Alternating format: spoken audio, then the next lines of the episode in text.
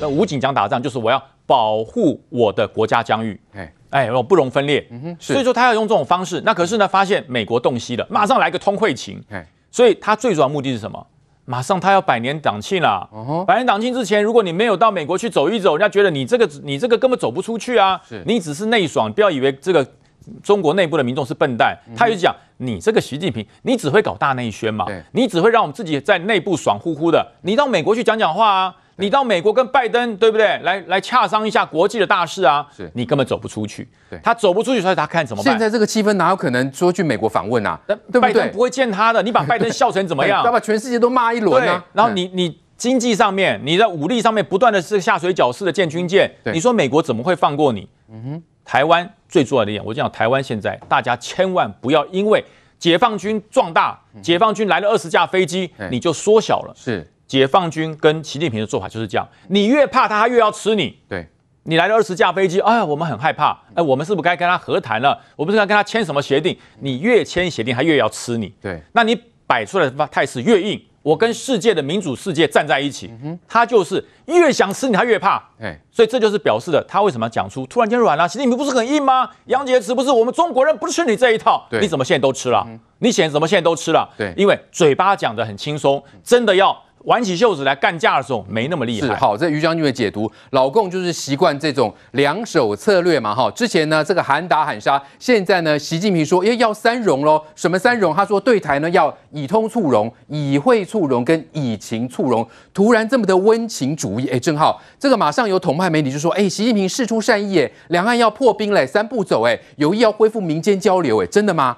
呃，所以你这样看很清楚嘛，因为站在整个中国的观察角度，我认为中国内部的调子是没有摆呃没有统一口径的，至少我认为有一些人正在扯习近平的后腿，强迫习近平跟美国火车对撞。比如你看习近平这次在福建讲的话，他讲非常非常软哦。第一个他没有谈九二共识，对；第二个没有谈一个中国。第三个也没有谈一国两制，他谈的是以通促融、以惠促融、以情促融，所以习近平调子放得很软。对，可是问题是哦，你看哦，很多地方战狼外交还是一样嘛，对不对？还是不断在绕这个军机绕台啊、二十架次啊等等，就你你你当然可以解读习近平叫做战和两手，就是说嘴巴上一个半黑脸一个半白脸，可是实物上你看哦。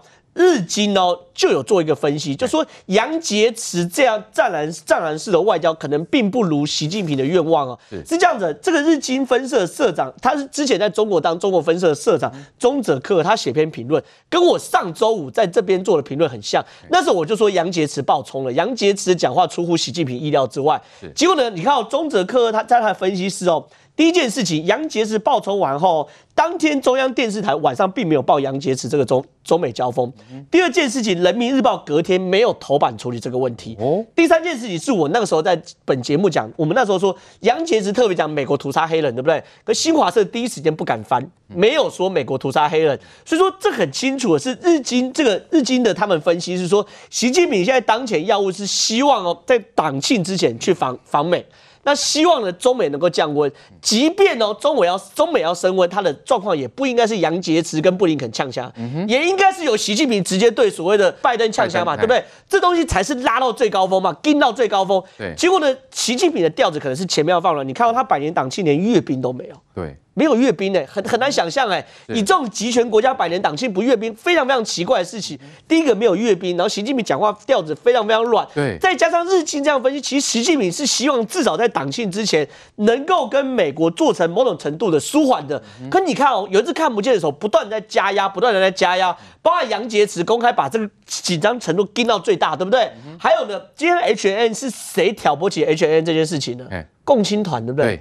共青团是谁啊？团派是谁？李克强哎、欸，团、uh huh. 派跟习近平从头到尾没有半点关系哎、欸，所以说你看，H N 是在去年十月说不用新疆棉，可今天共青团忽然发，对，对，现在共青团忽然发个文章，要求大家一起抵制 H N，然后呢，这件事情其实很清楚看到，就是说说如果站在反习阵营的立场，我如何把习近平拉下来？嗯、我强迫他跟美国火车对撞，强迫他跟美国火车对撞过程中，不断有人在那边踩油门，不断去煽动国内的民族主义的情绪等等的。所以说我我认为、啊，习近平发现了吗？习近平当然发现，现在踩他自己踩刹车了。他当然有踩刹车，比如他在福建讲话不会调子放那么低嘛，嗯、对不对？对，怎么会一个中国不讲嘞？对，怎么会没讲一国两制？一国两制是习近平。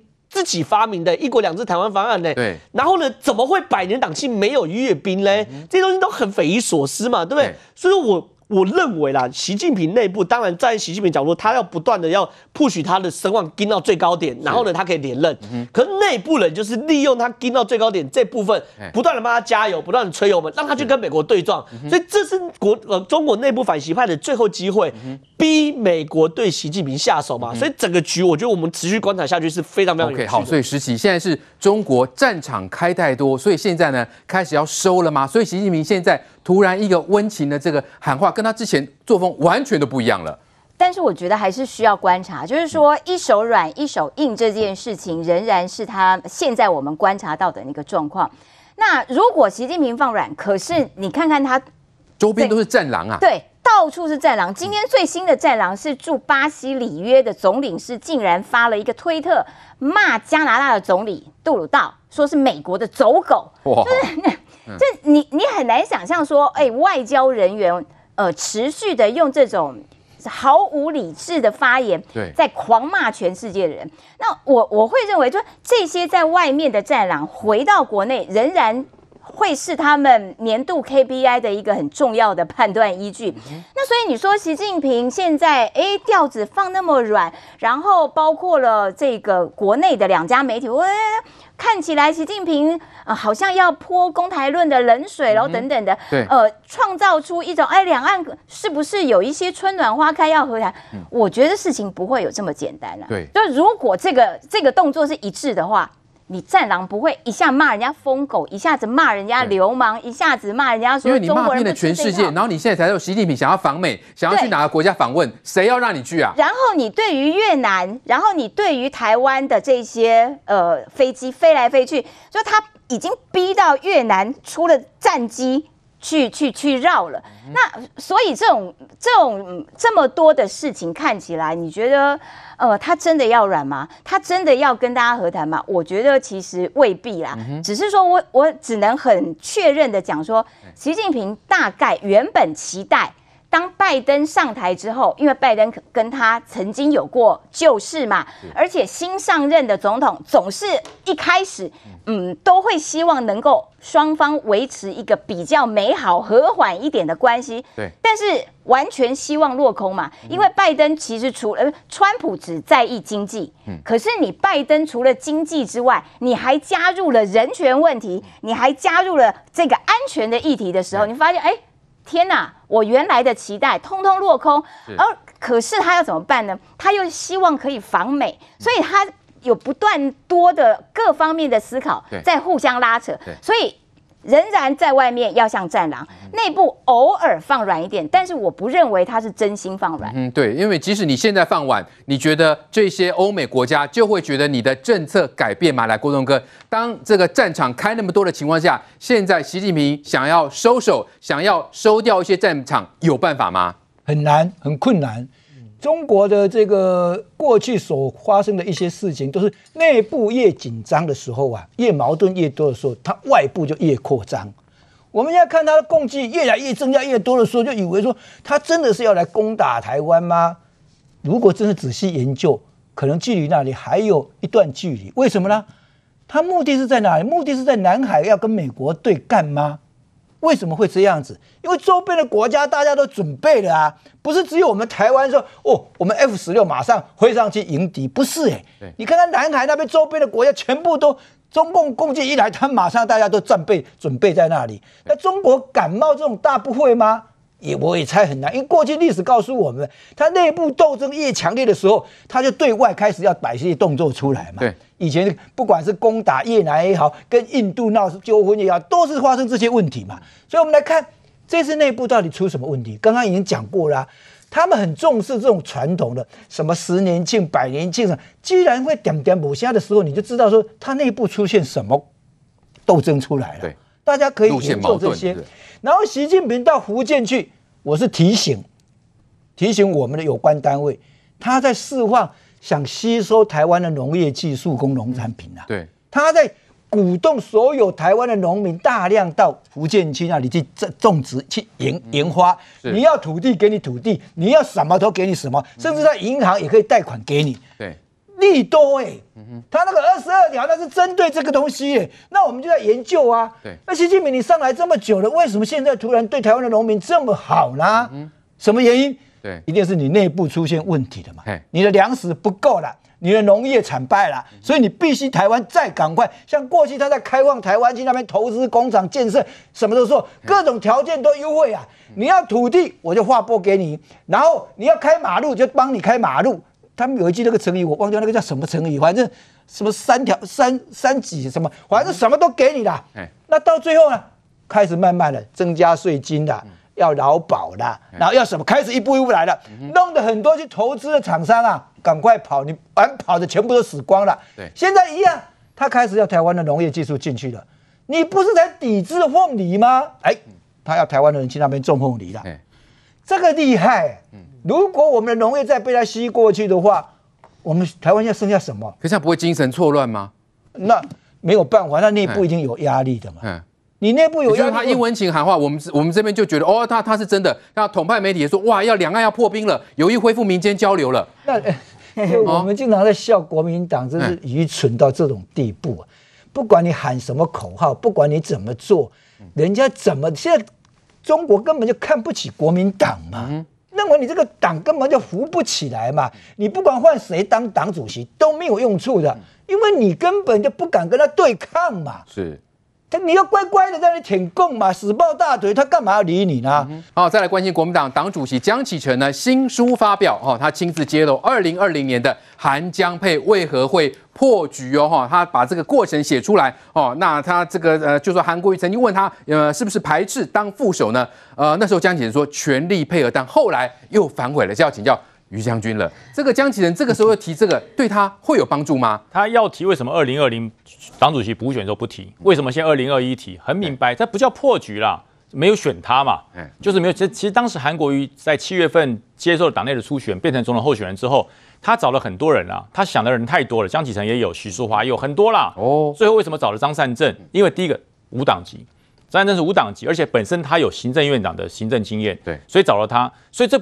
我就讲破局实在太难听了，嗯，根本只是问你一下，说如果找你，你愿不愿意？所 以那那这问了很多人呐、啊，我跟你讲，韩国瑜当时问了真的很多人。我们知道就已经好几个了，那最后他选择了张善政，那我们觉得不错。那那讲这对对对他有什么好处？就是 你想要吸收吸收韩粉的能量，哦，除了韩国瑜以外，别人都不要想。所以就是蹭韩就对了。因为味道不对了，因为味道不对，你跟韩国瑜味道是不一样。可是江启臣，如果你要吃掉韩粉的话，对你绝对不是好事。你未来国民党要怎么改革，怎么样再生？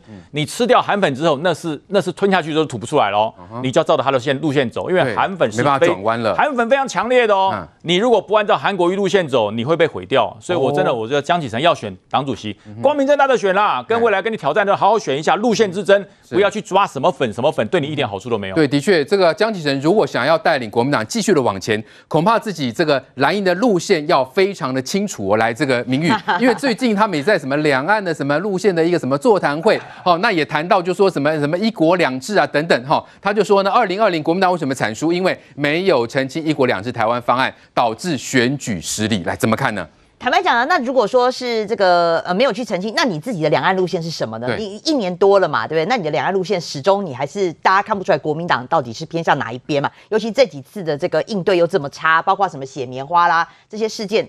国他回应的并不好啦。哈。那回过头来再讲说，为什么他在这个时间点要去爆料爆料这个呃当当年这个韩江配情？刚刚除了于将军讲说哦，他要拉韩粉之外，最主要就捅朱啦。其他这个最主要是对准朱一伦，这个非常的明显嘛。因为他在爆料韩江配之前，他先有爆一个韩朱配嘛，对不对？好说这个韩国瑜当时有找朱一伦，确实当时呢就是说呃这个为什么韩江配不可能成型？主要两个点啦，因为江启臣当时他是这个。个呃还是台中的这个立委嘛。那你你想想看，就是说如果他出出来选副总统，他丰原那一席谁能够补得上，谁会赢？所以如果说你以立委的角度来看的话，当然吴当时的党主席吴敦义是不会让这个江启臣出来选的了。那第二个就是说，刚刚于将军讲的很对，韩国瑜当时是问了非常多的人，对。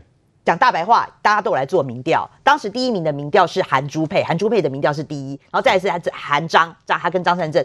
因为江启臣那时候只是立委，没有什么知名度，所以他的民调是非常非常非常的后面，分量根本不够。对，跟现在党主席当然是不一样了。所以我觉得江启臣这个时间点，就是说他在爆料这点哈，我为什么说他是统猪？因为朱立伦那时候爆出韩朱配的时候，朱立伦第一时间是说啊，不用了，没有没有，我我可以帮忙啦，我可以帮忙选战啦。对。但是如果说要配他，他不愿意嘛，朱立伦不愿意嘛。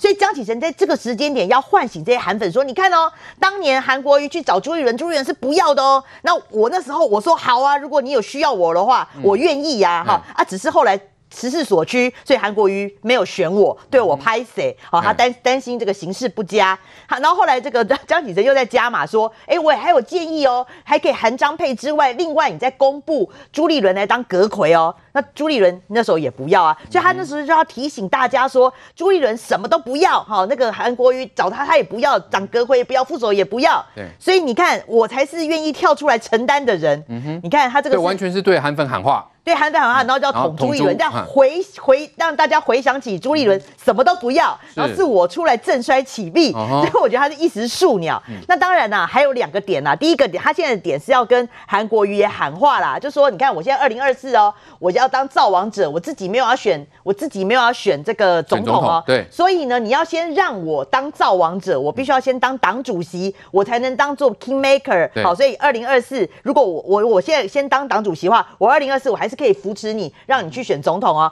第二个，我也不排斥跟你搭档。虽然我我不选二零二四总统，可是我可以当你的副手。所以你看他这一时数鸟哈，但是我觉得这件事情他在党内树立太多的敌人了。你看现在这个朱立伦绝对没送，一定会跳出来的。另外他在书里面他有骂马英九啦，他就是讲马英九就是整个福茂事件啊，哈，整个太阳花把整个国民党哈，就当时就就整个拉到谷底了。这件事情出来哈，马英九是超北宋哎。嗯哼。你看，想想看，江主席他现在如果要拼连任的话，他是需要马英九要支持他吧？结果你一本书里面，你把朱立伦惹毛了，又惹毛了马英九。对，我不知道他出这本书，虽然帮自己铺陈啊，可是他党内树立更多的敌人。那看起来是一切为了党主席的选举嘛？只是说用这种方式，到底能够增加自己多少的能量呢？来，正好，特别是说，因为最近他们也弄一个什么两岸的一个呃座谈会嘛，也谈到九二共识啊。那左正东不是也说，哎，这九二共识要与时俱进啊？哎，这老实讲，不是也得罪了马英九吗？那再来，他也说了，国民党执政后呢，要怎么样跟对岸互动才会比较清楚嘛？那赵浩康不是马上吐槽说，那你永远都不可能执政了。呃，我觉得应该是这样讲啦，你你不用等执政之后才要思考怎么跟对岸互动嘛，对不对？比如说新疆棉花事件，你就可以思考你怎么跟对岸互动啊。国民党发的声明是什么东西？两岸之间都要避免让艺人做选择的压力嘛。各打五十大板的，这跟台湾政府有什么关系？对，你那些两岸政府都不要避免艺人，你你连这么明确的事情，你都不可以说中国政府，请你不要逼台湾的艺人选边站，这样子有违两岸之间的天和人和，你你连这种话都不敢讲，你说这这伤害两岸人民的感情嘛，对不对？对你连这种话都不敢讲，你你要怎么互动？就就就就很清楚嘛，国民党现在的问题。到底谁是当国民党党主席，根本不是国民党现在的问题，是谁当国民党党主席都感觉软趴趴的嘛？这才是国民党最大的问题啊！你江启臣出一本书去吸韩粉有什么用啊？韩国瑜就如果出来，你吸什么韩粉？你既然韩国瑜如果出来，韩粉就自动归队嘛？轮你江启臣有什么用？江启臣如果有大智慧的话。他接党主席那一刻，他就知道你要比统一，你搞不你你你比不赢洪秀柱啦。嗯、洪秀柱是只可以睁着眼睛直接说，我没看到有任何新疆人那个 被虐杀哦。如果有的话，回到国家才早就抗议了。明明昨天王毅去去土耳其才被抗议。嗯、洪秀洪秀柱是可以睁着眼睛，我不要说睁着眼睛说瞎话，睁着眼睛说谎话，好吧？这确实是谎话。对，你比不赢洪秀柱啊。你要比煽动情绪，你比不赢韩国瑜嘛，对不对？韩国瑜那张嘴，麦克风拿来可以啪啪啪啪讲一个小时，讲不停的嘛，对不对？你江启臣本来好好的就是国民党本土派的路线，对，你本来在九二共识上就很清楚说，九二共识哦，现在可能要变成历史文件，我们要往前看，不管是二零二一年的共识，或者二零二二年共识，或者二十一世纪共识，随便呐，反正就不该再叫九二共识，对不对？对你江启臣最好的立基点是这边，不做。